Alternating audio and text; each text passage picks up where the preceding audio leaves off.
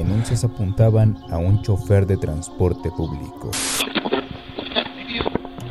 Por consecuencia, este hombre de manera muy sádica les quitaba la vida.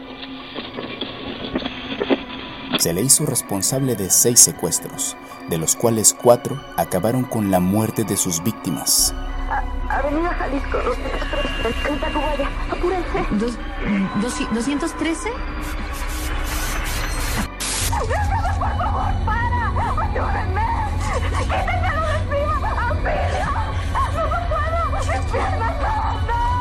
Los susurros de la muerte. Escúchanos por Facebook, Spotify y YouTube.